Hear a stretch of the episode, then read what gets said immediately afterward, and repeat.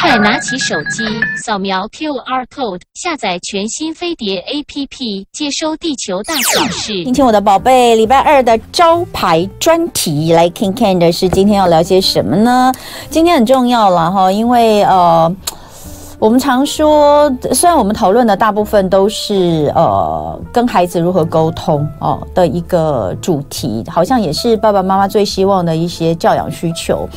但是其实回归到重点，我们还是讲到父母本身哈，所以常常这样讲，就是说我们其实在呃了解要怎么跟孩子沟通之前，其实最重要的是父母自己够要够安定。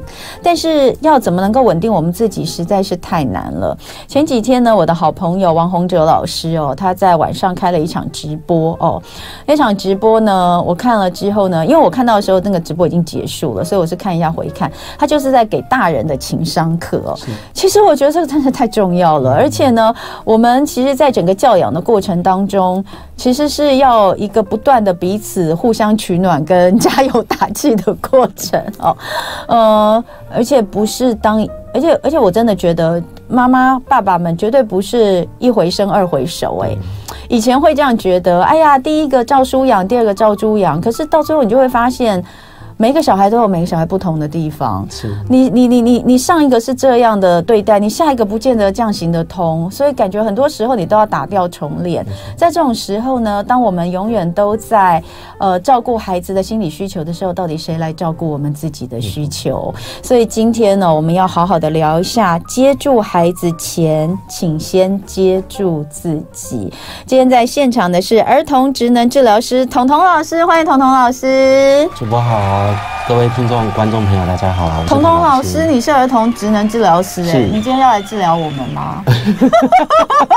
不过主播刚刚讲到有一段，我就是心里面感触很多，因为我之前才跟家长聊天，然后他说，就是他都会跟他小朋友讲说，爸爸妈妈在生你之前呢，我也没有当过爸爸妈妈，对啊，所以我就是生你之后呢，才开始出生。那你几岁，爸爸妈妈就是几岁。嗯。那你想，就是比如说九岁的爸爸妈妈跟现在的你在跟沟通，或者是进行一些互动，一定也会犯错。嗯，对，所以我会跟你道歉，然后我会跟你一起成长，这样子。嗯，真的是这样。对。可是我们我们 不晓得，是可是我们常常都好像对大人有很多的要求，或是对自我有很多的要求，对不对？对，所以你说每一次都在夜深人静的时候。开始后悔自己不应该说什么或做什么，是对，总是会这样。所以这一次哈，呃，彤彤老师，你跟这个临床心理师钟婉，这是婉玲吗？还是对婉玲哈，对不对？你跟婉玲老师一起出了这一本《写给崩溃父母的疗愈之书》，在教养小孩之前，先学会照顾自己。其实，呃。其实像这样子的一些课程或是书籍不少。对，那我我要先讲哈，就是以你来说，因因为我觉得心理治治疗师或是咨商师比较像是会在讲这一块，是是是。但你你本身是儿童职能治疗师，所以我会更更好奇，你是在什么样的状况跟情境之下发现是，其实你应该，嗯，这些这些父母是需要被照顾的。你可不可以讲一些例子，或是你你很深刻的体验有没有？那我觉得会会写这本书，可能也会跟我的工作环境会有关系。对，因为我的前工作环境呢，他非常倡导一件事情，就是以家庭为核心来治疗。嗯，就他认为说，哎，小朋友呃来做治疗的不只是小朋友，可能我们要照顾的是整个家庭。嗯，然后除了这件事情之外，我们在临床当中有发现，要以一个态度，然后去面对小朋友的一些状况，就是。帮助小朋友去解决问题。嗯，那在解决问题的当中呢，可能就会发现要解决的不只有一个面向，嗯，因为这个问题可能不只有是小朋友产生的，有可能是大人的一些状况然后造成的。嗯，所以我们就在临床当中不断的与小朋友互动，然后跟大大人沟通当中，我们就会发现，哎，其实很多时候大人自己先照顾好自己，嗯，然后可以以一个情绪比较稳定的态度去面对小朋友的时候，很多问题会比较容易迎刃而解。其实里面也有一个故事，就是。跟呃一位挫败的母亲是这个阿嬷的酸痛药膏，对不对？你可以跟大家聊一下这个故事吗？是是，嗯，那这个挫败的母亲那时候她带小朋友来上课，让我有两个非常记忆深刻的点。嗯，一个记忆深刻的点呢是这个母亲呢，她非常的认真。嗯，几乎是就是上课的过程就是风雨无阻。嗯，然后呃，即使比如说我们有时候连假之前，然后家长就会打电话来说，哎，老师要带小朋友出去玩，要要放假这样。嗯，然后这个家长永远不会放掉这个机会，就是一定要来上课这样。然后每一次给的回家功课呢，回去也写的完成的完成度都很高，然后跟我讨论，然后会记录现在应该要做些什么事情这样。这是第一个印象比较深刻。嗯，第二个印象深刻的时候呢，是我觉得这小朋友很稳定，准备让他毕业的时候。嗯，啊，当我跟这个家长说，哎，小朋友。很 OK 喽，可以毕业喽。结果这个家长竟然他不愿意毕业，他会觉得说，老师还没这个小朋友，他觉得还没有准备好。然后我们就在那一次的过程当中，家长甚至一边讲，然后一边掉眼泪。然后我那时候就是也跟他讲说，那没关系，我们可以，我可以把一些小朋友现在需要帮忙的地方再列出来，然后我们再观察，下次再讨论看看。结果下次这位家长来的时候，他就跟我讲了一个让我也觉得很心心痛的一个一句话。他说老他说老师，他觉得小朋友是他这辈子最大的挫败，因为他过去的人生呢都非常的顺利。就是从北一女啦，然后到那个台大，然后到就是很顺利的一个求学，然后甚至很顺利的一个工作经验这样，然后直到这个小朋友出生，这个小朋友那时候有一些感觉统合的状况。然后，所以就是在幼儿园的时候，可能不听老师的话啦，或跟同学有些争执，甚至会打同学这样。然后每天这个家长就会接到老师的投诉，然后跟其他家长的电话。刚刚我听到那一句最大的挫败，很多妈妈都要掉眼泪了。嗯，今天亲亲我的宝贝主题，接住孩子前先接住自己。在现场的是儿童职能治疗师彤彤老师。彤彤老师他除了是职能治疗师之外，他毕业于台大脑与心智科学研究所。他的粉专叫彤彤老师的孩子这样说，常常会有一些简易的图文来说明一些复杂的脑科学啦、心理学啦、神经科学，让父母能够更理解孩子的心呃行为跟情绪。这次呢，他跟临床心理师钟婉玲婉玲老师一起出了这一本《接住孩子前，先接住自己》，这是要写给崩溃父母的疗愈之书。刚刚呢，呃，问他为什么会想要从孩子这边出发，因为如果是咨商师、心理师，我们会觉得蛮可以理解但是彤彤老师他身为儿童职能治疗师，他其实第一线面对的都是孩子以及他们的父母，他一定看到了一些他很心疼的事情。对对，刚刚讲到一半，其实我刚刚都已经觉得我快要掉眼泪，尤其他说这个母亲觉得，呃，这个孩子是他这一生。这是最大的挫败。其实你听到会觉得非常的难过，可能会有人觉得为什么要这样觉得自己的孩子呢？每个孩子都有不一样的样子啊，为什么你觉得他这样就是挫败呢？其实，其实有时候很难理解，有一些人他自己的生活的背景，或者是他现在正处于什么样的家庭跟家族里面，这个妈妈可能会拥有什么样的压力，对不对？所以呃，刚讲到就是。你告诉妈妈说，她的小朋友其实已经 OK 了，可以毕业了。对对，对。可是妈妈却却不敢，是是，不敢让孩子毕业，嗯，然后跟你说了这些话。对对对。对，后来呢？他。不敢让小朋友毕业。后来我跟妈妈聊，那我觉得他其实讲出孩子是他这辈子最大的挫败，他其实已经整理过他的心情了，因为他知道说他现在不敢让孩子毕业，是因为他怕就是孩子又开始出错，然后那些家长又会打电话来跟他说，哎，你的小朋友又惹事了，你的小朋友又出错了这样子。那不过我觉得从他自己整理自己的那个求学背景，然后跟人生经验之后，可能他需要面对的是。他过去从来没有自尊被贬低的经验过，那也是就是在当母亲的过程当中，他的那个作为身为母亲的这个价值，不断的被小朋友可能出错啦或闯祸这件事情，然后被打击，那他也还没有方法去面对这些事情，所以经历过这个故事，后来，呃。出版社在找我的时候，我就跟出版社讲说，我一定要写一本可以同理父母的书，因为我觉得这太重要了，让父母知道如何照顾自己，然后跟照顾自己的方法。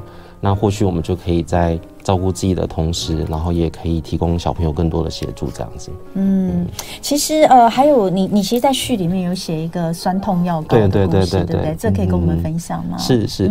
那这个故事呢，是因为。我觉得因为职业的关系，嗯，那虽然那个主播很清楚说职能治疗师跟智商师或临床心理师的差别，但我觉得很多人不知道，他们就会说，哎，职能治疗师那是在做心理的嘛，然后就会跑过来问我说，那他如果有一些心理状况，他该怎么解决？其实也可以啦，呃，但我还是会跟他讲清楚，但不是那个真的不是心理师跟智商师的专业，又跟儿童职职能治疗师不一样，是是是，但但我是觉得，因为你们在第一线看很多，其实你们比较能同理，没错没错，对，那当然。我在序里面也写到，就是我们做的，就像主播刚刚说的是同理，然后是陪伴。嗯，但真的有心理需求，我们还是会转接到职场心理师或临床心理师那边。嗯，那这个故事就是发生在这样子的一个背景之下。嗯，有一个我的亲戚，他就跑过来问我说，就是他的妈妈就是情绪反应很大，然后很多事情会。呃，本来是小事，然后变成大事，然后甚至他会扬言要自杀什么的。嗯、然后我听到这个，我就觉得很紧张。嗯、然后我就跟那个亲戚约好，就到他们家看看。啊，当然有先经过那位阿姨的同意，这样子。嗯、结果一到他们家的时候，我最震撼的事情是我走进他们的厨房，嗯、他的厨房贴满很多小纸条，嗯、然后这些小纸条上面全部都是正向的话语。嗯、那听起来很正向，没有错。但是，呃，后来我了解到一件事情，就是这位阿姨呢，可能她在处理自己的情绪创伤或者是情绪事件的时候，就是先用这样的方式写一句话，然后贴上去，然后告诉自己现在很好，然后现在没什么，时间会带走一切。但是我们在临床当中知道说，很多伤口可能它不不能用这样子的一个很急速的方式，然后就可以疗愈，然后就可以解决。很多时候可能我们要回到在更前身，或者说我刚刚提到的照顾自己的方法，去执行这些方法之后呢，后面慢慢的我们解决比较根本或本质问题，然后伤口才会愈合。它就跟我们呃很多生理伤口会是一样的。嗯，对，嗯，也就是说，嗯，我们说阿妈的酸痛药膏好像可以治百病，对对，但其实其实不行啦。呃，它可能在某一些程度上可以缓解，就是第一时间，哎，我先贴一个，那、嗯好像会比较舒服。但是他的那个本质原因可能是因为他没有被真正的他的他的伤的原因没有被真正的治疗，是是是，没错没错，对，嗯，所以很多妈妈可能也都是在教养的过程当中，一直为自己贴上一个药膏一个药膏，是，嗯，可是没有真正的去了解自己，其实在这个过程当中，我们需要被理解，对，或是我的情绪需要放在哪里，没错没错，对。真的是哦，其实讲到这就会觉得有点心酸了，就是 身为身为妈妈，总是会有点心酸。可是，嗯，有没有有办法的调理的来做一些梳理呢？其实你的书就是试图做这件事，没错，没错，没错。我们就先来讲，比如说，待会我们会讲，因为最重要。从头到尾，两个最重要的字，关键字就是情绪。是，情绪需要被照顾。可是情绪这件事情，有的时候就是来得快又急。你要分类吗？你要怎么去？呃，你你要先分类吗？还是说你要知道在什么样的情绪之下你要怎么做吗？这好像都没有那么简单。没错。所以呃，在你每天所看到的有关于，比如说儿童职儿童职能治疗师所要面对的孩子，很多是。呃，ADHD，呃，或者是呃，自闭症、自闭，对，哦，都是。那他们其实都会有情绪非常非常高涨的时刻，对对。那那种高涨的时刻，其实我今天早上还在跟我先生聊，就是说我之前有跟这个采访过这个自闭症的呃父亲。嗯呃，我我采访过两个父亲，他们到最后都是决定他们辞去工作来照顾小孩，然后让太太去上班。嗯、最主要原因是，他说孩子越来越大，都是儿子。对对。他说他们那个当当那个情绪爆发起来的时候，他说太太是根本抓不住的。他们那种激烈的身体的冲撞反应，他说真的必须要爸爸来。是是。所以呃，其实可以可以可以理解到，就是说要去要去要去看要去。要去 handle 这样的东西，怎么会对一个父母亲来说是容易的一件事情？没错，没错，对，尤其又是自己最最亲爱的孩子哦。所以你你说你你你在诊所就是真的看过，每天都看到家长跟孩子之间的大战。是，你你可不可以分享几个情境？对，然后再告诉我们你在当下是怎么去处理帮助他们的？OK。那讲到大战，我觉得大家就是第一直觉可能想到的是那种大争吵，或者情绪爆发，或两边在大骂。但我在临床当中待久，我就觉得这种情况反而还好，因为你至少有讲出来，你至少有发生那个碰撞，因为那个状态就是你觉得你还有试着想要把你的话讲出来。那我们最怕的其实就是那种冷战，就是也不讲，然后但是就是。呃，状况很不好，然后有非常多的问题。那我自己就处理一个，就是在这冷战状态的小朋友。嗯，那个小朋友呢，他那时候来的时候，呃，他自己说他是一只猫咪，嗯，然后就一整堂课，然后就一直喵喵叫，从一进课堂，然后就说我今天是猫咪哦，然后你今天跟我讲话都要喵，然后就这样喵到下课，然后过程当中就非常的不配合，然后不断的喵之外呢，就是他还做各种猫咪会有的姿势跟动作这样，然后我那一堂课也是上的莫名其妙，因为我不知道他为什么会有这样的反应，嗯，然后那堂课就先以这样的方式先暂停结束了，嗯，然后直到下一次来呢，他又说他是土豆。土豆，土豆对，土豆就不会动了。对，它不会动，所以它就他就待在教室的角落，然后把自己缩成一团。嗯，然后我觉得事情不太妙，因为上一次跟这一次呢，很明显都比较像是退化行为。对，所以我就把这个土豆呢带到另外一间教室，我就先安抚他一下，然后我说：“哎，你看起来很紧张哦，请问你发生什么事情？”嗯，那我那时候讲出这句话，只是想要先找一些情绪，然后看看他是不是这样子，因为他这样很像就是在情绪里面的一个逃避状态。对对，结果没想到那个小朋友听到我讲这句话呢，他就跟我说：“老师，我真的很紧张，因为我快考试了。然后我的妈妈跟我说，我每少一分，她就要打我一下。那个妈妈跟她规定说，你要考九十分，然后没有考九十分，少一分就打一下。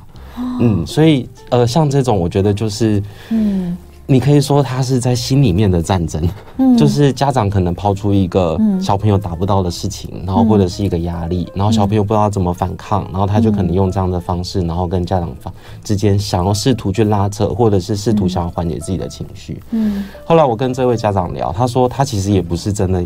就是要罚他，是因为这个小朋友呢，常常会考试的时候都不写考卷，嗯，然后他明明是可以写到还不错的，然后但是他都不写，嗯嗯。不过这就回到小朋友的本质，他可能就是比较是焦虑情绪，因为他考试的时候又怕他考不好，然后所以他宁愿不写这样子。嗯，好，所以呃，真的是蛮蛮困难的。可是对于父母亲来说，如果他今天并不具备像。儿童职能治疗师或是心理咨商师这样的一个专业，是，嗯，尤其我们很容易会觉得，哎，我们也是这样过来的，我们以前也曾经是小孩，我们也是是这样长大，这些压力难道我们没有吗？我也都经历过，我也没有，我也不见得压力有比你们小啊，为什么我也不会这样？为什么你们会这样？就是有这样的想法，就会让整个事件更。更更难处理，然后情绪就来了。没错没错。我们刚刚讲的其实就是情绪，嗯、对不对？所以好，我们接下来就到情绪。呃，要如何去打破这个情绪的循环？你有告诉大家，其实有几个步骤，对，对不对？对。第一个步骤是停，停，第二个步骤是缓，对，第三个步骤是破。是。我们先从停开始说。是是。嗯、那讲到停，就是很多家长。的确，在这种情绪状态的时候，就会跑来问我说：“老师，我该怎么办？”嗯，或者是有些家长呢，可能就真的很愧疚，因为他可能才刚大吼完小朋友，或者是大骂完小朋友，然后他知道他也不该这么做。那我通常面对这个问题呢，我第一个建议就是没关系，先想办法让事件停下来。嗯，因为很多时候我们的情绪呢会不断的往上涨，或者是我们的情绪呢没有办法缓解，都可能是因为事件没有被解决。嗯，那我觉得这个对家长来说的确也是一件困难的事情，因为现在社会的那个压力太多了。像比如说大家都会讲说，哎、欸，家长不该骂小朋友，家长不该有情绪，家长不该生气。我觉得那个本身就是一种无形的压力。嗯，然后或者是有一些那个社会氛围会说，家长就不该在意成绩啊，小朋友就是让他自然的成。长就好了，可是怎么可能不在意成绩呢？嗯、看到成绩单下来，当然会对那些分数有一些、嗯、有一些意见，或者是有一些心得。那有一位家长呢，他就的确在这个状态里面，他就情绪很大，因为他刚好看到小朋友的成绩单回来考不好，嗯，然后他也不敢讲，因为他觉得他讲了之后，小朋友可能就会失去动机。嗯，但就是因为这样，那件事件就没解决。然后他就在那个过程当中呢，不断的逼小朋友写复习卷，然后不断的教他写练习题之类的。嗯，然后搞得到最后双方的那个情绪冲突都很大。嗯，然后我说没关系，那爸爸你先跟小朋友讲你看到情绪的时候的，哎，考他要考卷的时候的感受。嗯，那讲完之后呢，或许他就可以当做这个事件的一个先终止线。因为至少你把你的心情，然后你的原因讲出来了，嗯，你不用怕。怕说就是讲了之后会不会影响到小朋友的动机？反而这时候你停止你自己的情绪会是比较重要的。嗯，嗯，那呃这是一个例子。那我们在书中其实会用两个面向来去谈到这件事情，一个是情绪的终止线，那另外一个比较像是行为的终止线。嗯，对。那行为的终止线呢，就比较像是让小朋友知道说他做到什么样的事情，那这个事件就算结束了，嗯，然后不会再延续下去，然后我也不会再因为这件事情跟你发生争执或争吵，这样。嗯，所以这个部分哦，我们就把它分成两个设定事件的终止线，分成情绪的终止线跟行为的终止线。对，那在情绪的终止线，就是你要适时的明确去表达自己的情绪，然后平时就要练习，就是要抓自己的情绪强度哦，这个是可以练习的，可以可以可以。嗯，那另外在行为的终止线，那就是分成事前。事件发生前跟事件发生后，对对不对？把这个事件终止线设定成一个规则，利用协商来完成事件终止线。是，这可能听起来有一点呃，有一点模糊。是，那呃，我们待会儿呢，就是在接下来我们会有一段广告时间，我们可能在直播的时候会请呃童老师来举一两个例子来进行说明。当然书里面也有写很多，所以直播我们会继续。回来之后我们再讲第二跟第三个。今天礼拜二，亲亲我。我的宝贝单元主题是接住孩子前，先接住自己。在现场的是儿童职能治疗师彤彤老师，他与临床心理师钟婉玲老师一起合出了这本书，要写给崩溃父母的疗愈之书。在教养小孩之前，先学会照顾自己。但问题是，情绪这个东西起来的时候来得又快又急，我们到底应该要怎么样？呃，就是把情绪稳下来。那接下来呢？其实彤彤老师就要跟我们分享。讲他们呃，我觉得是比较实际的，你可以参考的做法，因为它就是三个步骤。对，第一个就是停啊，设定事件的终止线，不要让情绪无限扩张。没错，有时候情绪一来，真的就是到最后你已经不知道到底在在气什么了。对，对，对，所以第一个停，设定事件的终止线；第二个是缓，趋缓情绪的反应啊；第三个是破。打破情绪的循环。是，刚刚我们说设定事件的终止线，呃。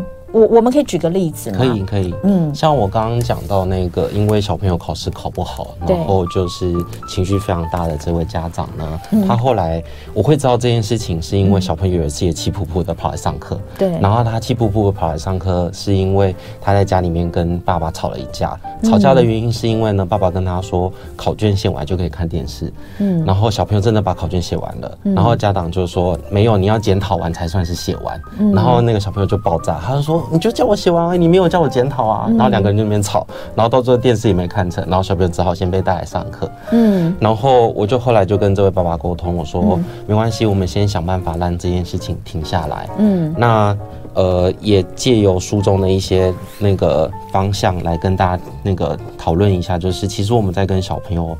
做任何事情之前呢，或许先设定规则，对于我们接下来再处理这些事情，的确会比较有效一点。像比如说，这位家长呢，他可能在一开始设定规则的时候就没有很明确，他只有说考卷写完。但是这个写完呢，可能在小朋友的定义跟爸爸的定义就不太一样。不一样。对。嗯、然后如果说一开始可以先设定好，说写完其实要检讨完，然后你都把错的改正，然后才能去看电视。嗯、那或许小朋友也不会因为这样子的状态有情绪。嗯。对。那这是在那个设定终止线之前呢，先设定规则。嗯。好，然后真的没有办法在世界里面真的发生冲突的时候呢，嗯、或许可以先借由协商。嗯、那协商呢，在那个我们的书里面有带到一个比较像是公式，嗯，我们建议大家可以用沟通的公式来跟小朋友去做协商，嗯，那这个沟通的公式呢，就是表达自己的想法，然后再加上解决问题。你的句子里面要一定要带有这两项，嗯、然后对小朋友来说，他才知他才觉得你在跟他协商。嗯，不然你永远只有表达自己的想法，你没有提出解决方法，对小朋友来说，他就只是我想要在呃，我想要你听我的话，然后我想要你按照我的方式来做。嗯，然后或许这个这个协商呢，找到这个事件彼此都认为可以接受，然后可以。做他做到什么事情，这件事情就结束了点，那才真的算是这个事件的终止线。嗯，那像比如说这个小朋友，后来我跟他跟爸爸协商之后呢，嗯嗯、他们的终止线就是，好，那你要我检讨考卷，然后你要我改错也没有关系，那回去呢，你先让我看十分钟的电视。看完之后呢，我会马上做这件事情，然后做完之后呢，然后我们的两个才算结束这样子。嗯嗯，对。那很多家长会说，哎，协商那是不是让小朋友就是有那个讨价还价的空间？嗯。那我们的提醒是，其实你只要不破坏规则，你只要不破坏最前面你设定的那个原则，其实都没有关系。对啊，底线才稳啦，是是这个意思？对对对，底线才稳，但是在中间的一些做法，我们可以有弹性的，有一点弹性，或者是就那个路没有一定要直的，它可以稍微弯一下，但是最后我们还是到那个那个终点，对对对，这样大概比较能够理解。好，那第二个缓，趋缓情绪反应，这就是我刚刚所说的，就当情绪起来的时候，相信大家都有这样的经验，就是你情绪一来，吵架的时候。你有时候到最后啊，都已经不知道到底在吵什么了。没错，没错，对，就是夫妻吵架啊，或者男女朋友吵架啊，就到最后其实就已经开始翻旧账，然后那个有的时候真的会忘记我们一开始是在吵什么 东西。其实，其实这种状况在在亲子之间也也不是不会有，而且通常你也是一样新仇旧恨。有时候我觉得妈妈。爸爸会委屈，你知道？我觉得有时候是那种委屈，就觉得我都付出，我都付出那么多了，或者是我这个之前都怎么样怎么样了，你为什么还这样？我都已经怎样了，你到底还要我怎么样？我好像也讲过这话，我也跟我儿子说，你到底还要我怎么样呢？哦，我觉得最多情况就是我都讲过了，然后你明明照这个方式做就不会有事情，然后就最后出事了。没有，或者是就跟你要求这个，要求那个，要求这个，然后你也都答应答应，到到最后还是这样，那你到底要我怎么样呢？对不对？对，那个情绪起来，我就已经不是在想要解决当下的问题，而是，而是，而是你应该要给我一个交代。有的时候那个妈妈俩给就是你真的要给我，你给我一个交代，你到底要我怎么样？对，我我都已经做成这样，你到底要我怎么样？那种，可是这样就不对了。这样其实，在那个当下，那个情绪就起来了。是。那我怎么去趋缓我的情绪反应？是那。要回答这个问题，可能就要先回到前一步，所以我们才会说设定事件的终止线非常重要。嗯，那不过很多家长都会问我说：“哎，设定啦，然后也谈好啦，的确小朋友做到了，但是我还是非常的生气。嗯”那我会说这非常的正常。嗯，因为我们被情绪被引发之后呢，如果你没有方法去调节自己的情绪，嗯、那时候情绪反应有时候还是会在。嗯嗯，那所以我们接下来就会到第二步做缓。嗯、那缓的里面呢，有一个大家会比较容易忽略的事情是，情绪其实也同样会诱发生理的一些反应。比如说生气的时候，我们心跳就会加快，然后我们就会想要握拳，我们肌肉会紧绷。嗯，害怕的时候，我们可能会冒冷汗。那这些生理反应呢，其实也是需要你用一些方法来去调节它。嗯，所以我们在那个书里面有提到，可以借由仪式行为，然后帮助自己的情绪去做和缓，然后帮助自己的情绪的生理反应可以在过程当中慢慢的缓解下来。嗯，那这个或许是大家可以试试看的方法。那像是哪些仪式行为？比如说像呃，以前曾经老师教我们，就是有暂停暂停区，比如说什么到哪个地方去深呼吸一下啦，或干嘛的。对对对。还有哪些是你觉得有用的仪式呢？我自己的仪式行为是我真的很生气，然后就是呃，书里面我们有分情绪强度，然后我很生气，我大概可以察觉，然后可以很明确，大概是六级左右。我在六级左右的时候，我就会去做家事，我需要转移注意力。难怪我。难怪我很爱洗碗，有时候我觉得我我去洗碗冷静一下。那借由这些事情，我觉得它就是一个你可以转移注意力，然后你可以不用陷入那个情绪被诱发的那个事件当下。那你慢慢的借由转移注意力，然后趋缓的过程，那个情绪也会慢慢的减缓，这样子。嗯，好，所以仪式嘛，啊，就是有些仪式，我不知道大家有没有仪式？哎，各位爸爸妈妈，呃，我觉得应该还是每个人都有自己的一个方式，对对，呃，有些人就是比如说啦，这不是一个好的行为啦，但是很多很多很多人可能在很盛怒的时候会出去抽根烟吧，嗯、对不对？对对，对，当然这不是个好行为，嗯、我们家我也不会这样做。对对，但这个也许是一个，它也算算是一个仪式，对不对？啊有些人就是呃，我我还有听过有人就是。他只要情绪来的时候，他就要出去他家附近最近的 Seven 买一个饮料，对，哦，那然后回来他就会觉得好一点，对对，大概是这样。那当然就是我不知道哎，大家觉得自己有人说，难怪我很爱趴着拖地板。洗碗、洗厕所很疗愈，我也是。我很我在生气的时候会会去刷。你看，像最近那个什么浪漫速成班，不是刚刚刚结束吗？刚结束那个最后一集，他不是那个最后那个女主角在很生气的时候，就一直是在半夜在那边刷刷浴室嘛？好像也蛮多人会用这样的方式啦。嗯、是，但是当然，如果我们在面对小孩的处理上，可能可能可能要稍微短一点，就是。要赶快回到那个现场，是需不需要回到现场？到底？其实这个仪式行为啊，它不用在你事件发生的当下，或者是结束就马上做，它可以是你一天结束自己情绪状态的一个方式。哦对，那所以呃，不管你做什么每天都要结束在刷马桶，这也是一件很哀怨的事情，可不可以不要啊？所以我们书里面有另外一个是可能借由深呼吸，然后跟固定的动作。然后帮助自己可以慢慢的趋缓生理反应。哎，我跟大家讲哦，我这段时间真的觉得就是有一些疗愈的香气是有用的。哦，对，这个真的蛮。我以前我以前比较没有觉得就是香气具有这么那个，可能是现在生活越来越难吧，就觉得压力很大，就觉得像是。睡前洗一个就是自己觉得很喜欢的味道的澡，或者是像我有用最我也是最近才开始用熔烛灯，嗯，就是点那个蜡烛香，就因为我不喜欢烧，我喜欢用熔烛灯哈，去熔那种安全蜡烛哈，安全的那种那种呃质就是直地是安全那种。大概就开一个十分钟，睡前开十分钟，我觉得有助情绪和缓啊，是就是给自己一点仪式，没错，我觉得这蛮重要的。不然你会觉得天哪，你真的是命太苦了，嗯、就是你在睡觉前都还在想这些死小孩。还好这个是广播，脸书我就要被禁言了，真是太可恶了。今天早上又被禁一篇。好，再来，那你还有提到一个破破，对，哎，没有没有没，我们刚缓还没完。你刚刚有讲到一个，其实你书里面有讲到一个反刍啊，是这个反刍大概是要怎么做，或是做到什么样的一个程度？反刍用那个心理学的方式来解释，就是某一个行、某一个思考，或者是刚刚事件当中的一个例呃一个行为，让你在接下来的过程，即使事件已经结束，你还是不断的会回想，然后你还是会陷入就是刚刚那个很负面的状态当中。嗯，那我们在书里面呢也呃有提到一些方式可以帮助你打破这个反刍。那像比如说，我们觉得最重要的事情就是你。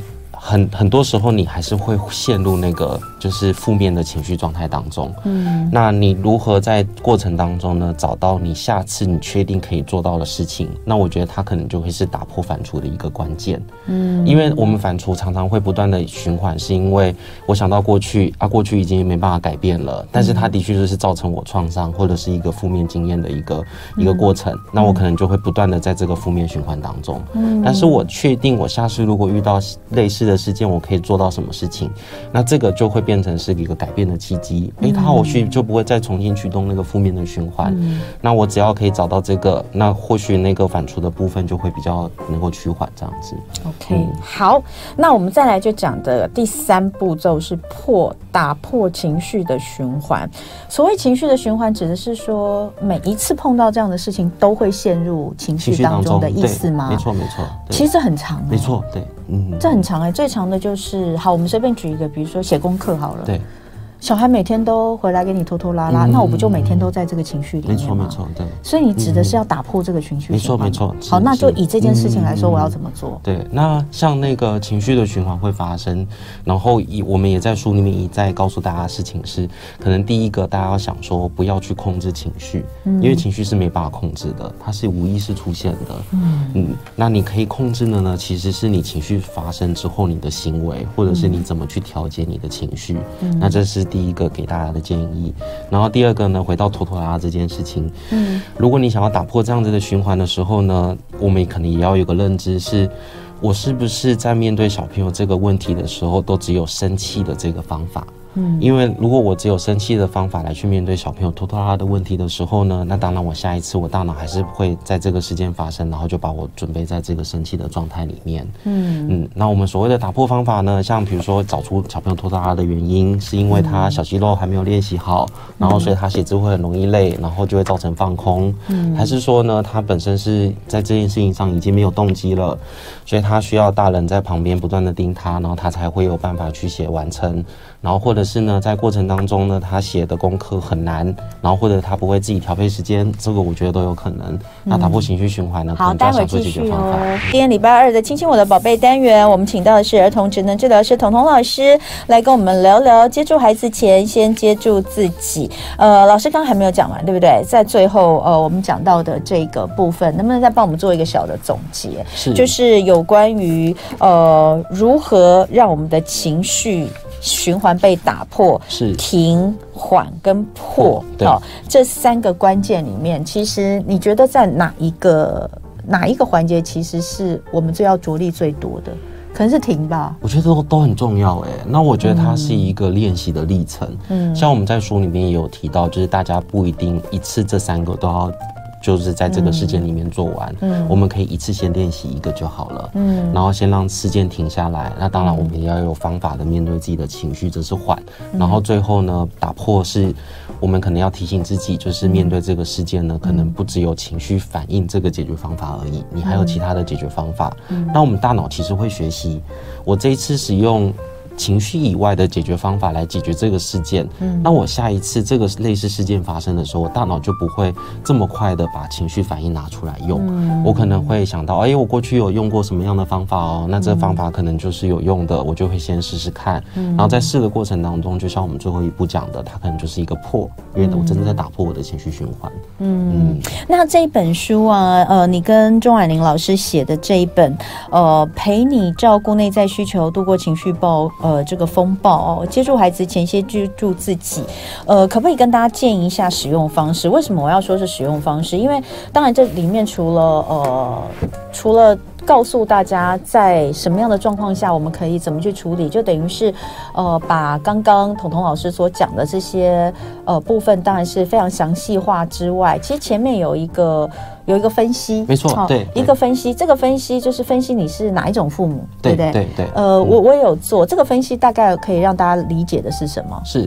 那其实我们刚刚还没有提到一个，然后也是书的主轴呢，是我们知道要怎么面对自己情绪是一回事，然后还有另外一个是情绪呢，它其实是一个警示讯号，对，它在告诉我们我们心里现在有哪一些需求没有照顾到。嗯，像我们在节目这一开始讲到那个挫败的那位母亲，对。他其实要照顾的是自己的自尊需求，因为她的自尊不断的被贬低，然后她不知道怎么照顾，所以她就可能需要找到方法，然后来去。解决呃照顾自己的自尊需求之后，或许他的放手也是小朋友的放手这样子。哦，嗯、懂了。所以你看，我最后做出来这个需求是我的需求，是是是，是，是。哦，这样我终于懂了。嗯、我在想说，是我我我的小孩，我要对我的小孩达到这样的需求，还是什么？其实不是，就是我自己对需要这些需求。没错没错。大家做，大家可以去做一下，因为我昨天有先做完哈。那我是某一种哦，那他就会后面告诉我我是。是呃需要注意的内在需求，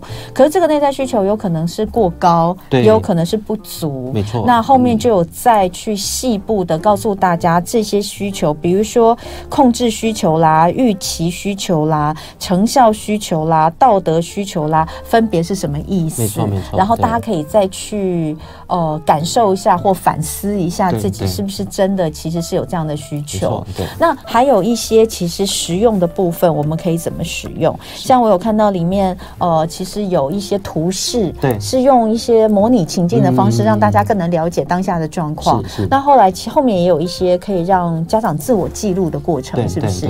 那我们在书里面最后有两个让大家可以自己写的练习，一个是认知弹性的练习，嗯，另外一个是成就感的练习，嗯。那我会有这两个练习呢，我们是把它放在那个心理资源这个部分，对，因为我们发现呢，家长即使学会照顾自己的需求，有时候。心里面真的可能还是没有能量来去面对这些问题。嗯，那心里面里面的能量如何获得呢？我觉得有一部分是我们要增加自己的心理资源。嗯，像很多家长呢，他觉得很焦虑，或者他觉得没有希望，可能是因为他还没有看到小朋友的进步跟改变。嗯，那他没有办法看到小朋友的进步跟改变呢，可能是因为他都拿自己的标准来去检视小朋友。嗯，哎，你有做到这个行为，我才觉得你是有价值的，或者是你现在是真的有进步的。嗯，但其实我们在跟小朋友互动当中，他的改变一定是一点一滴、一点一滴的。嗯，那要看到这一点一滴的改变呢，其实也没有那么容易。嗯，因为你是需要经过练习，然后我才有办法发现。嗯，所以我都会建议家长说，每一次事件你。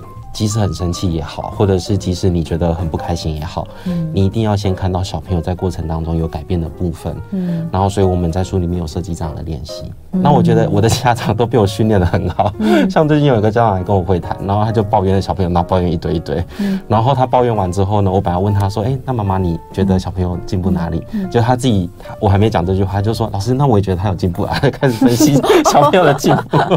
对，啊，这这其实其实这其实就是一个 balance 啊，就是说没有人说你不能抱怨哦，对对对对对，因为抱怨是人的天性啊，就是你会觉得你会觉得你会有情绪，你会觉得不满是一定会有，但是然后这但是就是有这个但是，对不对？虽然怎样怎样，但是有怎样怎样，我们的人生不就是在。